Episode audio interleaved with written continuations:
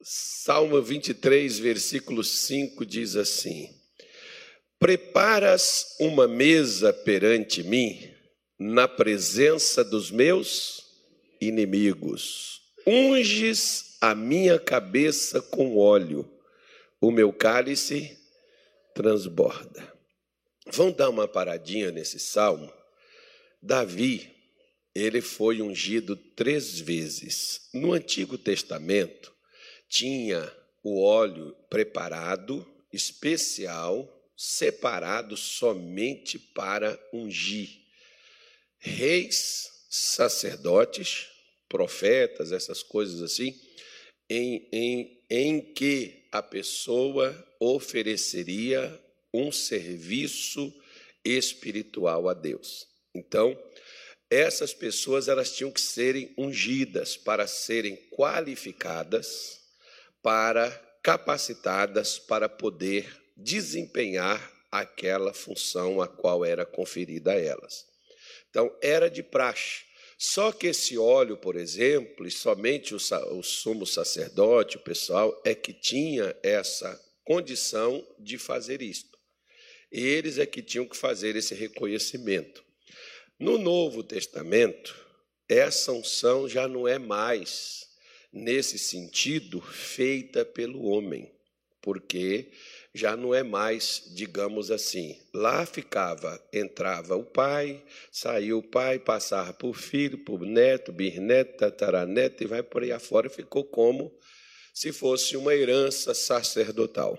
No Novo Testamento já muda isso, não é? Você pode ver que às vezes tem pastores que eles pregam o evangelho, mas às vezes os filhos devem, eu falo com os meus, por exemplo, vocês não têm que pregar, vocês não têm que serem pastores, vocês têm que ser filho de Deus.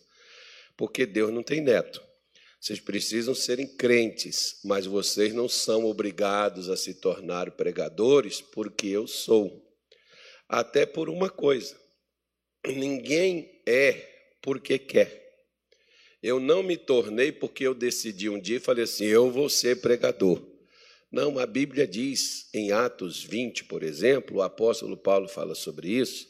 Olhai sobre vós, acho que o versículo 28, que diz assim: Olhai sobre vós, sobre qual o Espírito Santo vos constituiu bispos, ou seja, pastores, para apacentar a igreja de Deus, a qual ele resgatou com seu próprio sangue. Então, quem é que deve habilitar e ungir a pessoa para que ela possa desempenhar essa função na obra de Deus?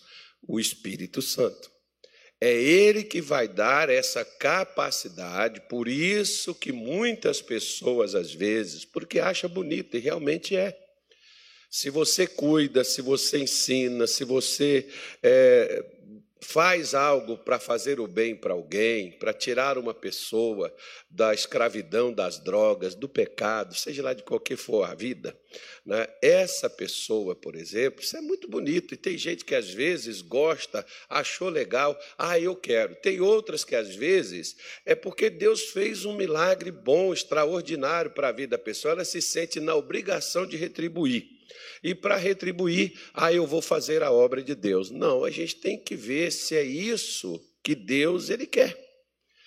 Né? Se, é, é, se é isso é o que ele deseja. E quem ele deseja, ele pega essas pessoas e capacita elas através do seu Espírito Santo, como a Bíblia diz em Atos 10, 38, como Deus ungiu a Jesus de Nazaré com Espírito Santo e virtude, o qual andou fazendo bem. Uma pessoa que ela tem o Espírito Santo não é aquela pessoa que sapateia, grita glória, aquela pessoa que fala língua estranha, não, irmão. Tem muita gente que fala língua estranha, mas é malandro toda a vida.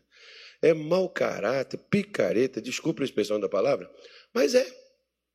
Né? Pega emprestado, não paga. Não paga não é porque é porque não quer mesmo. Né? A pessoa tem aquela malandragem, ou seja, como é que pode o Espírito Santo, que é, uma, que é algo divino, que é algo santo, estar tá dentro de uma pessoa que vive esse tipo de situação? Não existe isso. Então, o Espírito Santo, ele me qualifica para me honrar a fé que eu recebi.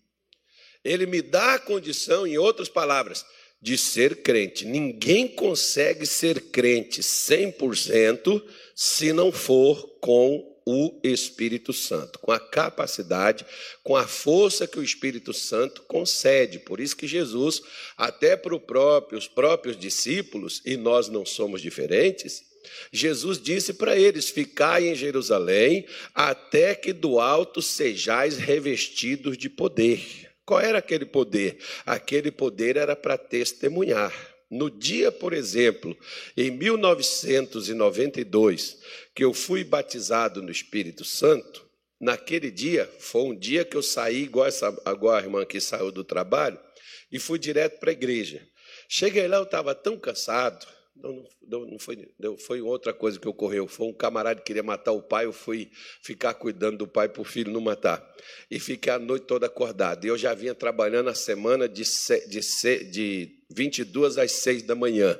E completou no sábado que eu tinha folga, que eu não trabalhava que aí me ferrou foi todo, né? E eu sou ruim para dormir de dia. Eu fui lá para a igreja, eu não aguentava levantar as minhas mãos. Quando o pastor falou assim: "Fala com Deus, adore a Deus agora, levante as suas mãos para os céus". Eu levantei minhas mãos pesadas e, e, eu não era gordinho assim não, tá? Aí, senão vai falar: ah, "É gordo, por isso está pesado". Eu era magrinho, magrinho. Aí, naquele tempo, eu pegava 16 mil quilos todos os dias. Não era na academia, não era na fábrica mesmo onde eu trabalhava.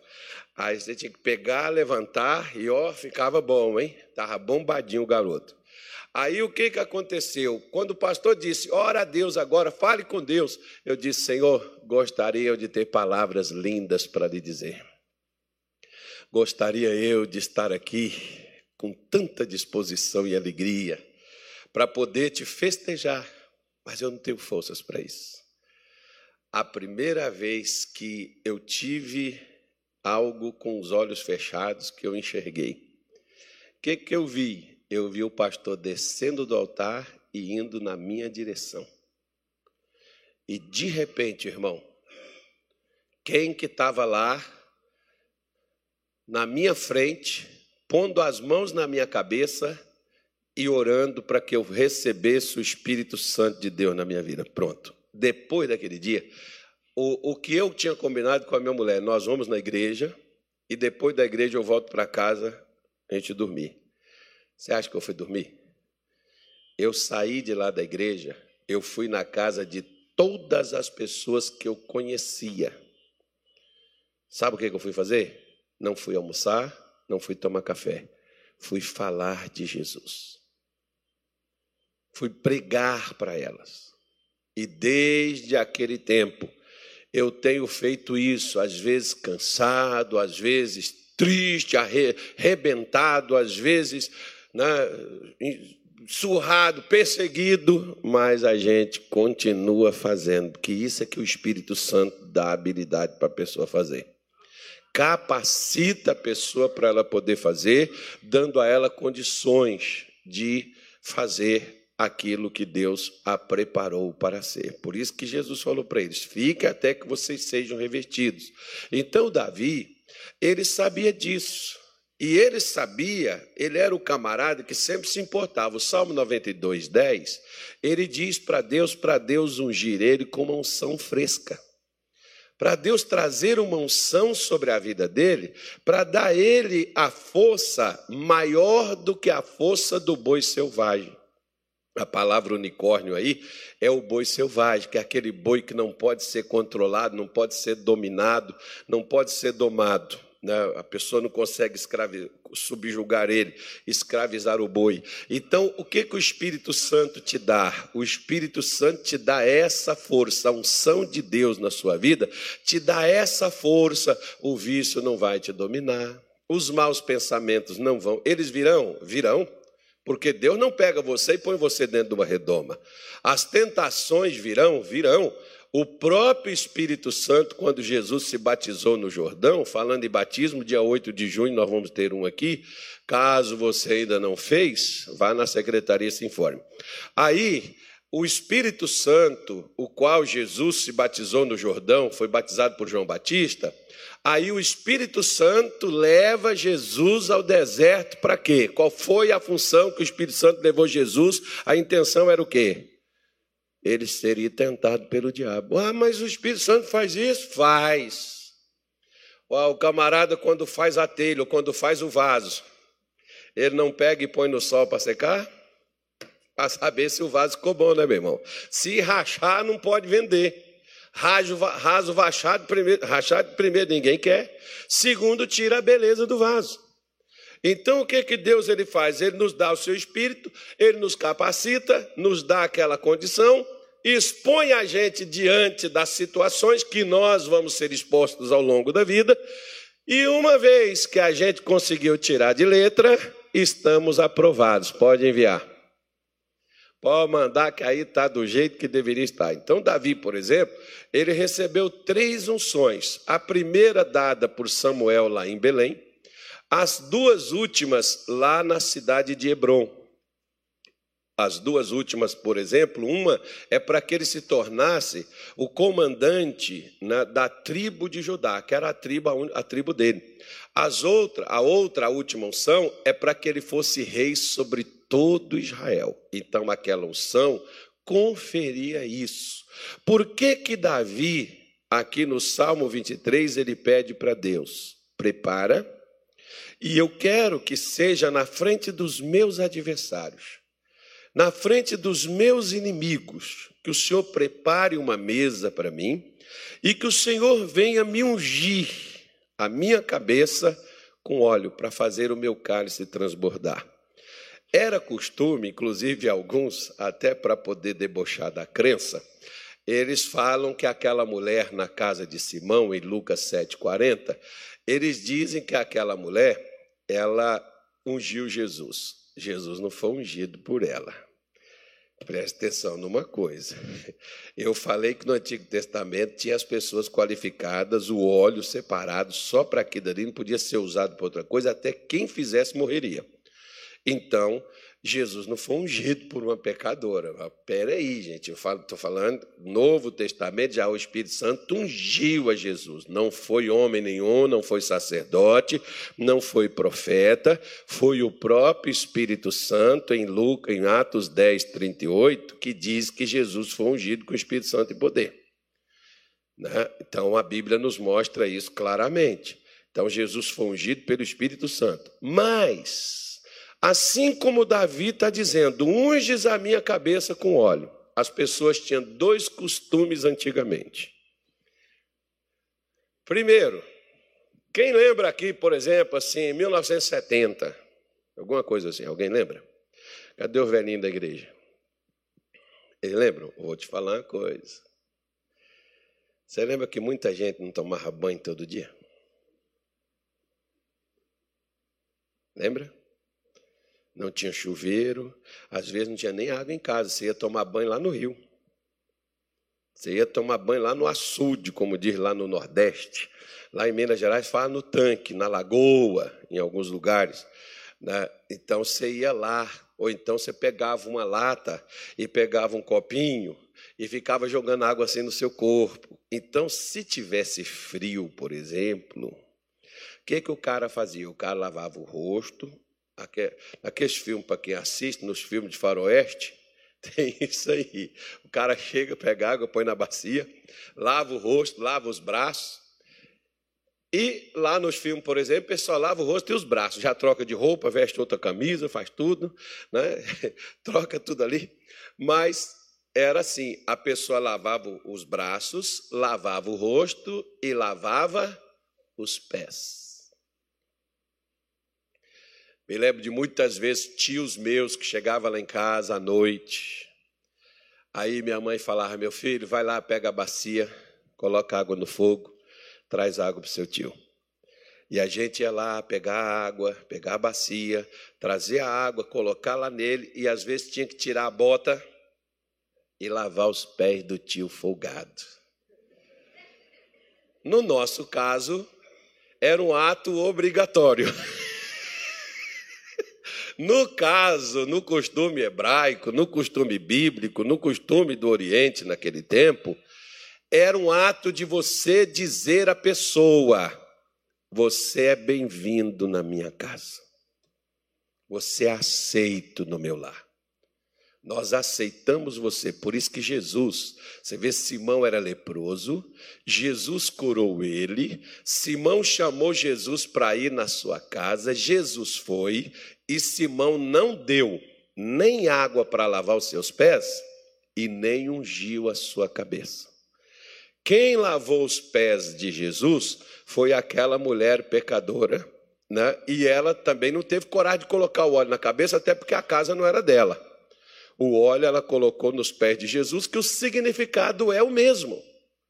O que aquela mulher estava dizendo: olha, a casa não é minha, mas o Senhor é bem-vindo à minha vida. Eu aceito que o Senhor entre. Eu aceito, eu recebo o Senhor na minha vida, o Senhor pode entrar. Então, quando Davi estava dizendo: se o Senhor colocar o óleo se o Senhor colocar o óleo na minha cabeça, ele entenderia o quê? Que ele era aceito na mesa com Deus. Ele era aceito diante de Deus. Deus estaria recebendo ele. Deus estaria aceitando que ele estivesse no mesmo lugar onde ele estava. Se Deus não fizesse aquilo, então Davi não era bem-vindo. Davi era tido e era visto como um inimigo, um adversário. Ele não era dos, dos, dos que estavam a favor, ele era daqueles que estavam contra. Aí o que que Jesus ele faz para mim e para você? Né? Quando você quer também o mesmo que Davi quis e você diz que né, ele é bem-vindo no seu coração, que ele é bem-vindo na sua vida, que ele é bem-vindo no seu ser, ele faz uma coisa um pouco melhor. E o quê? Ele te deu duas coisas para você colocar aí dentro, para você se tornar bem-vindo. Ele deu o corpo e o sangue dele por você. É a maneira dele de dizer assim: você é bem-vindo. Eu aceito você, eu recebo você. Entra, senta.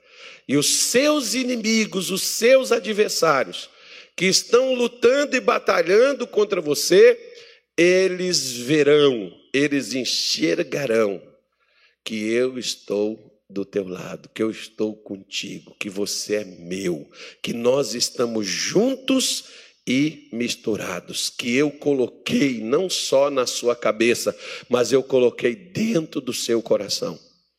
Eu coloquei dentro de toda a tua vida como propriedade particular do Altíssimo, ele nos torna a partir do momento em que nós o aceitamos e nós o recebemos, e ele deu para nós o seu corpo e o seu sangue para dizer: Você é bem-vindo, pode sentar à minha mesa eu recebo você. Quando nós queremos isto e nós pedimos isso para Deus, porque muitas vezes, irmão, o que Jesus não faz é aquilo que eu não quero, porque o que eu não quero eu não peço. E ele respeita a minha decisão, embora ela não preste. Embora ela não era o que ele gostaria que eu fizesse, mas ele respeita a minha opinião. Mas a partir do momento que você pede, a partir do momento que você o chama, a partir do momento que você o coloca para dentro da sua vida, é ali, naquele momento, naquela hora, em que Jesus ele entra e ele prova para mim e para você que nós somos bem-vindos, porque ele deu o seu corpo e o seu sangue para ser oferecido. Quando ele diz assim, ó, quando você comer, lembra de mim. Lembrar dele morrendo? Não, lembrar que ele morreu por você. Para dizer a você quem é que tem um amor maior do que esse. Disse Jesus: quem tem maior amor do que esse, senão aquele que deu a vida pelos seus amigos? Ele deu a sua vida por nós. Quem pode ter uma prova maior do que essa? Se ele deu, é porque ele nos aceita. Se ele deu, é porque ele nos recebe. Davi não sabia se seria aceito ou não. Ele teve que pedir. Nós estamos num patamar melhor do que o de Davi, porque nós não precisamos pedir, nós só precisamos receber o que ele já nos oferece, aquilo que ele já nos concede, aquilo que ele nos deu. E quem quiser é só assentar à mesa e se servir. Se alguém faz um banquete, convida você, aí chega em casa e diz assim: vamos, sente aí, vamos comer. Aí você chega, olha e fica esperando que alguém coloque na sua boca? Acredito que não. Principalmente crente, irmão. Crente não bebe, mas come. Então, claro que você vai colocar a mão na comida, você vai colocar no seu prato, você vai comer, você vai estar ali conversando alegremente, batendo papo com as pessoas que estão ali sentadas na mesa do seu, seu, seu redor, porque todas as pessoas que estão à mesa são da mesma. Os que não são família são amigos da família. Então, hoje, Deus preparou uma grande mesa Todos são da mesma família que a família de Deus. Para sentar. E o inferno está preocupado hoje que você resolveu sentar nessa mesa. Satanás está agitado no inferno hoje porque você resolveu. Ah, não, eu quero isso aqui. Eu vou participar disso aqui. Eu vou pedir a isso aqui para que Deus possa, que os meus inimigos possam ver o que, que eu decidi fazer que Deus preparou há quase dois mil anos atrás, o que hoje eu e você temos o privilégio para poder receber.